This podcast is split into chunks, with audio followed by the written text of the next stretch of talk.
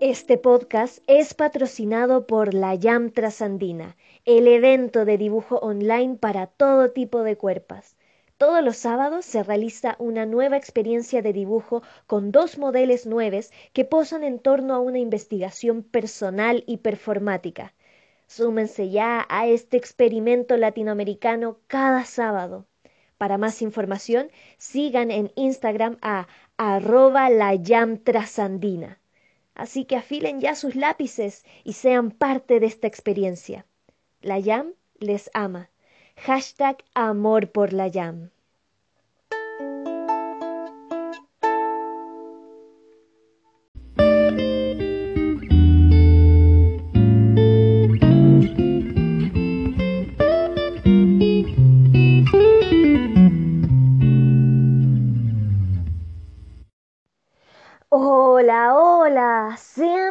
Bienvenidos mis chiquis maravillosos una vez más al podcast de las experiencias anoréxicas de la flaca. Hoy gozaremos de un revelador capítulo sobre algunas conductas que verdaderamente nos hacen más daño, más que cualquier otro bien, cuando es el miedo el que nos domina en la vida. Así que se nos viene una intensa reflexión para el día de hoy. Pero bueno, vamos ya que esto es hasta que choque el hueso. Crónicas anoréxicas por Fer Beatriz. Parte 1. Capítulo La flaca y sus escondites. Hashtag Misión Imposible.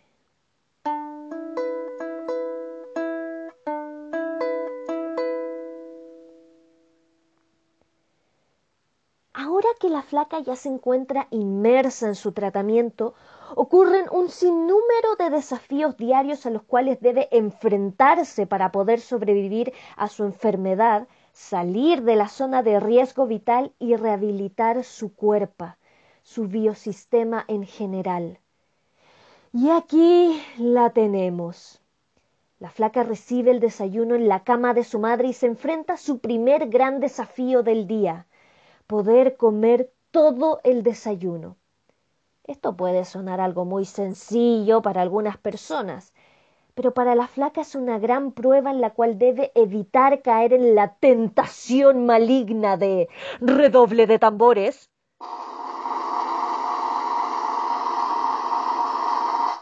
Esconder comida.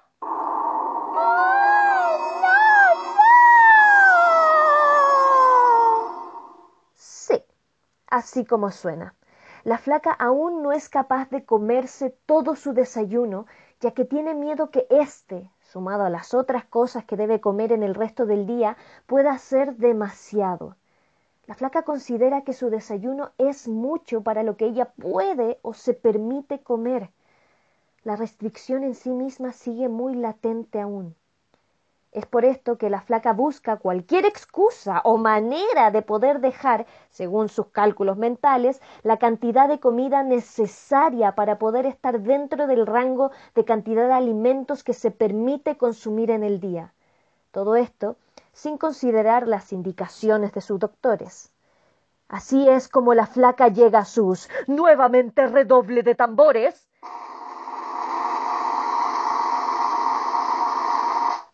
escondites.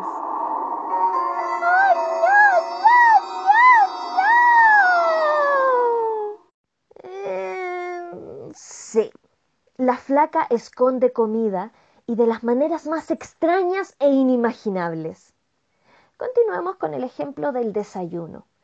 Cuando la flaca lo recibe las mañanas, espera que su madre abandone la pieza para poder sacar parte del yogur que le ha servido y dejar afuera una fracción de la porción de quesillo que le corresponde. ¿Cómo hace esto? Comencemos por el yogur. La flaca saca una cantidad específica de cucharadas de su yogur, por lo general son cinco, dependiendo del tipo de yogur que sea, y las deja en toallas novas que ha ido recolectando y escondiendo en los bolsillos de su pijama. Entonces, lo que hace es echar en una toalla nova las cinco cucharadas de yogur, lo envuelve con esta para luego volver a envolver este mismo con unas dos o tres toallas novas más. Esto porque el yogur al ser líquido se desparrama y moja mucho la primera toalla nova, Por lo tanto, hay que envolverlo varias veces. Una vez este está bien envuelto y hecho una bolita, la flaca debe botarlo a la basura. Pero, como sabe que debe esperar el momento preciso para hacerlo, lo esconde mientras tanto. ¿Y dónde? Muy buena pregunta. Como sabe que ese yogur envuelto es potencialmente explotable y que además libera un reconocido olor a yogur, la flaca lo esconde dentro de una de sus pantuflas que tiene al lado de la cama. Sí, sus pantuflas. Lo mete con mucho cuidado hasta la punta de ésta, procurando que no quede a la vista de nadie. Todo aquel procedimiento lo hace a una velocidad indiscutible, como si se tratara de una misión imposible en donde ella debe salvar al mundo de las garras del subir de peso. ¡Ah! ¡Vamos! ¡Fuerza! ¡Uh! ¡Uh! ¡Ah! ¡Vamos! ¡Ah! ¡Uh! ¡Vamos! ¡Sí! Que si su madre se llegara a enterar de esto se enojaría mucho con ella y quizás la castigue, obligándola a comer mucho más de lo que ha votado. ¡Ah! ¡Fuerza! ¡Vamos! ¡Ah! ¡Ah! O al menos eso se imagina ella. Este es su primer gran escondite. Ahora, ¡que pase el quesillo! Oh, bueno, siguiendo con el quesillo. La porción que saca de éste también la envuelve en una de sus toallas novas recolectadas, pero en vez de esconderlo en una pantufla, se lo mete en uno de los bolsillos de su pijama. Esto, debido a que gracias a la consistencia que posee el quesillo al envolverse, no es potencialmente esparramable como el yogur, por lo que esconderlo en su bolsillo es más factible. De más está decir que nuevamente la velocidad con que lo hace es increíble, como si se tratara de una super ninja realizando uno de sus más virtuosos movimientos. ¡Guapa! Todo esto realiza la flaca para poder esconder parte de su comida y controlar así la cantidad de calorías que los doctores y su madre tratan de meterle para salvarle la vida. Este último punto de salvarle la vida es algo que a la flaca le cuesta mucho visualizar aún. Sabe que debe cuidarse y sanarse. Y lo que es peor aún, quiere hacerlo. Pero incluso así no puede controlar sus deseos de comer menos de lo que le indican y de esconder comida. Luego de que termina su desayuno y su madre le retira la bandeja, la flaca se dispone a encontrar el momento más oportuno para ir a botar sus tesoros escondidos. La táctica aquí es evitar que se vean o se noten tanto el yogur como el quesillo dentro del basurero.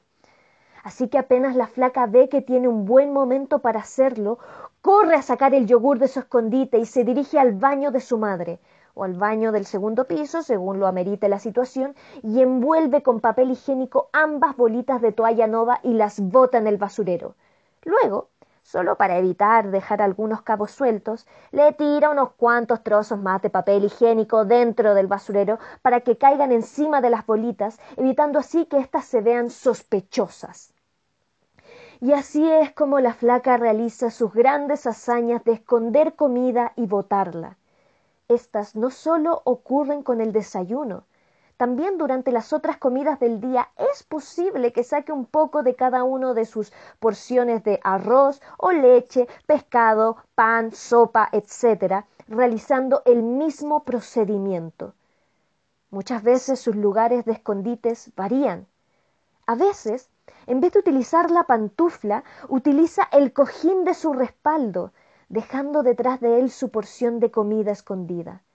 Otras veces los echan los envases vacíos de pañuelos desechables, los que luego envuelve para ir a botarlos en el basurero del escritorio de su padre. Esto cuando se trata de alimentos más líquidos. Pero más extraño aún es cuando se ha visto presionada porque su madre la pueda pillar o cuando justo anda con un pantalón o chaleco sin bolsillos y debe meterse su bolita de toalla nova con comida adentro del pantalón, en la zona del pubis, lugar en el que sabe que su madre nunca buscaría en caso de sospechar que la flaca esté escondiendo comida. Este último es el más incómodo de todos sus escondites, pero ciertamente es el más efectivo, ya que puede moverse con él sin que se note, o por lo menos no tanto, hasta llegar a alguno de los baños, fingiendo ir a hacer pipí, para luego sacárselo y realizar el mismo procedimiento de envolverlo con papel higiénico anteriormente descrito. Realmente son misiones de sobrevivencia donde la flaca se debate entre la vida y la muerte. Pero quizá esta visión de sobrevivencia que posea la flaca no esté bien direccionada, ya que para ella sobrevivir es comer menos y botar las comidas que esconde, cuando todo el resto que la observa desde fuera sabe que sobrevivir para ella en este momento es poder renutrirse y alimentarse de la mejor manera posible para sanar su cuerpo, sus órganos y, por qué no, su mente. Ya, ya, ya, ya. La flaca de manera externa entiende esto último, pero aún así no puede evitar la tentación de sacar comida de su plato y esconderla para luego botarla. Y la verdad es que este acto de botar comida no le gusta para nada. Se siente mal haciéndolo. Se siente culpable. Se siente una mentirosa, una hipócrita. Sabe que no quiere hacerlo, pero lo hace de todas formas. Son esas dos formas de vida que existen en ella y que se debaten constantemente en una lucha interminable. Una de ellas quiere salvarse y la otra no. Y para estos casos es esta última la que domina sus acciones. Pero en el fondo la flaca no quiere hacerlo. Realmente no quiere hacerlo pero aún así no puede dejar de hacerlo. No puede.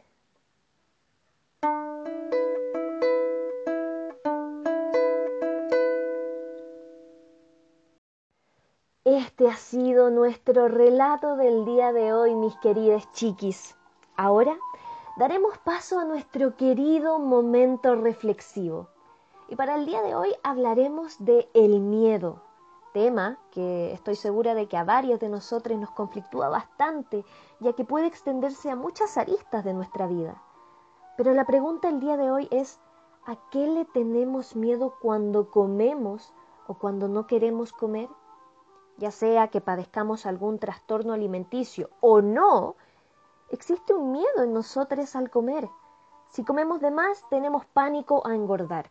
O, por ejemplo, si sentimos miedo de no volver a comer tal cosa o de que la comida se acaba, sobre todo en estos momentos de cuarentena que estamos viviendo con el miedo intrínseco al desabastecimiento, eso también nos da miedo. Y como consecuencia comemos en exceso, es decir, nos vamos al otro lado. Pero sea cual sea el síntoma, la comida siempre es de las primeras cosas que atacamos. Esto, tengamos o no tengamos un trastorno alimenticio. En el caso de la flaca la vemos como esconde comida porque tiene pánico a engordar y está tan aterrada que dispone mucho de su tiempo y de sus esfuerzos del día con tal de evitar comer a lo que teme, con tal de no enfrentarse a su temor. Y entonces yo les hago la pregunta, las preguntas en realidad el día de hoy, queridas chiquis, ¿a qué le tememos cuando nos negamos un alimento? o cuando nos negamos a alimentarnos, si hay algo que personalmente he podido reflexionar en todo este tiempo de tratamiento, es que la comida finalmente es una excusa, es una excusa. No es miedo a la comida, no es miedo al engordar, no, el problema no está ahí. Es miedo al fracaso, es miedo al no cumplir con los estándares de belleza, conducta y éxito que se nos exige. Es miedo al juicio hacia nuestra persona es miedo a crecer, chiquis. Es miedo al cambio. Queremos retener nuestras cuerpas, controlar. Sobre todo cuando sentimos que el mundo nos controla, que todo el resto nos controla. Queremos controlar lo único que creemos que nos podría pertenecer, que son nuestras cuerpas. Es miedo a ser nosotros mismos. tengamos o no tengamos trastorno alimenticio, estoy segura que la gran mayoría de la población se puede sentir identificada con este miedo, porque nos han enseñado a tener miedo de nosotros mismos. Y citando a lo que la doctora en filosofía Valeria Campos dice, el cómo nos alimentamos es el cómo nos relacionamos con el mundo. Por lo tanto, la comida es nuestra clave de cómo vivimos la vida. Por eso, tengamos o no tengamos trastorno alimenticio, sintomatizamos mucho con ella.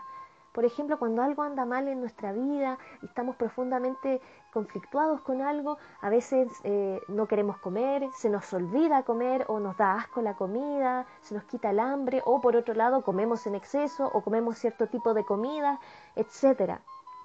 O sea, la comida también podríamos decir que es como una excusa es la careta detrás de la cual se encuentran temas muy densos de cada uno de nosotros, una violencia intrínseca muy latente. Es nuestra coartada perfecta. Pero el problema no está ahí. El miedo a la comida como tal no existe. Es miedo a ser nosotros mismos. Es miedo al mundo en el que vivimos. Y esto es lo que les quiero compartir el día de hoy, queridos oyentes. Vencer ese miedo, aunque sea pasito a pasito, habla del coraje y la resiliencia de la que somos capaces como individuos, pero sobre todo como colectivo. Basta que uno entienda esto y vence ese miedo para que todos seamos capaces de lograrlo y vivir la vida que merecemos. Y junto con esta última idea, queridos chiquis, damos por finalizado nuestro momento reflexivo del día de hoy. Gracias, gracias por haberme acompañado en esta experiencia. Si les gustó, recuerden que pueden dejarme sus comentarios, reflexiones y pensamientos por DM en mi Instagram, arroba la general Cancino. Recuerden ahí siempre seguirme. O en mi página web con los escritos originales. Recuerden que pueden encontrar el link de esta página en la descripción de esta publicación o en mi biografía de Instagram. Todos los viernes estaré lanzando un nuevo capítulo, así que atentis. Pueden seguir este podcast en Spotify y Anchor. Y eso sería todo por hoy. Les mando un abrazo lleno de amor, resiliencia y alcohol gel todis. Y recuerden, chiquis, estamos juntos. Siempre lo estamos. Yo les amo. Bye.